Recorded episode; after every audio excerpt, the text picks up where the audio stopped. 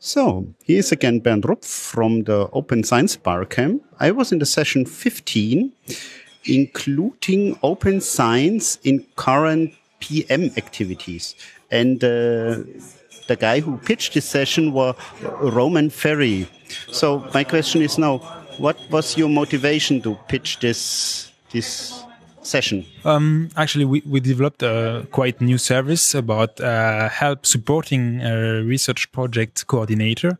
And I wanted to talk about this because this is something quite new for libraries, at least in France. And I wanted to have an overview of what is going on in other uh, libraries in Europe. And that was really interesting for that.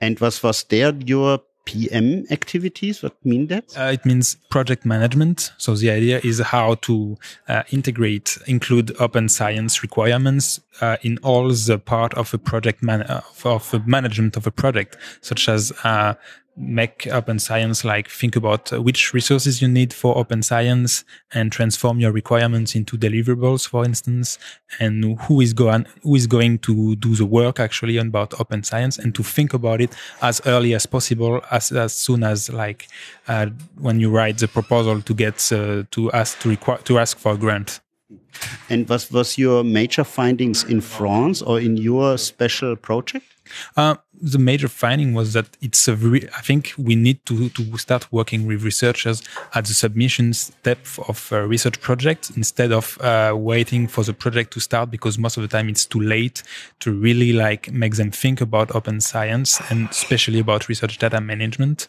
And so that's the main finding. And it has been a project very useful to work with uh, some kind of researchers that we have we had never worked with before, such as ERC Advanced Grant Researcher, for example, or other leaders in their fields. So during the session, we have a very controversial discussion because of researcher, product manager.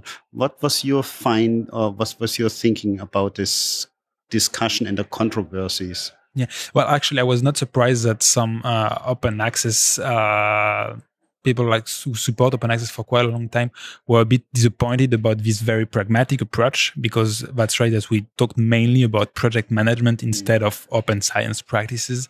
But i think it's it's a first step to convince these specific researchers that are uh, project coordinators to get involved in open science. And then once we achieve this we can talk about open science with them.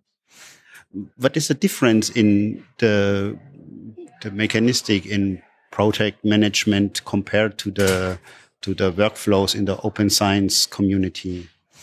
Well, um, in about project management, you know, like for researchers that coordinate projects, they have very big projects, like sometimes 15 partners all around Europe who have all different like national uh, regulations and these kind of things. And for the coordinator, it's really hard to like uh, follow and monitor every kind of obligation they have. So sometimes they don't they don't like some they don't for them open science is complicated because it's one more thing about it, you know, and and this is something that, that needs to be very pragmatic for them. And on the other side, when we're working like with open science researchers that are already convinced about it, you know, it's easier because they really are, they already included this in their research process. But uh, unfortunately, you know, they're just a very small part of researchers at the moment. So we need to broaden our approach and to go to researchers that actually don't care at all about open science, but just to show them that open science is a way to make impact and a way to like uh, get some funding as well. So do you mean that a good project management activity makes also uh, uh, a more efficient um, opening of science yeah, I think so. I think like um, research data management is just is a part of project management and it is connected with other tasks of project management like so if you think about data sharing is a part of how you uh, report to each uh, other uh, participants in the project about what are your finding, findings and how and the way you are exchanging together both about your data your fi findings and the way uh, things are, are going on so during the session, we are very focused on application and getting your funding. Um, but is in the project management also these technical and infrastructural things are included?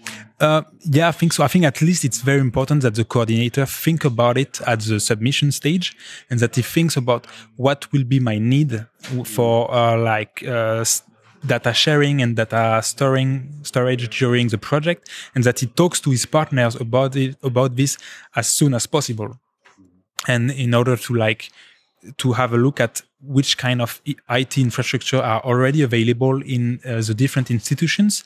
And if uh, nothing is available, then you need some extra resources to find a way of uh, dealing with your data, you know. So. So you think also then uh, this product management gives a, a, better point to to lead more into a sustainability in the in the in the science management or the scientific management.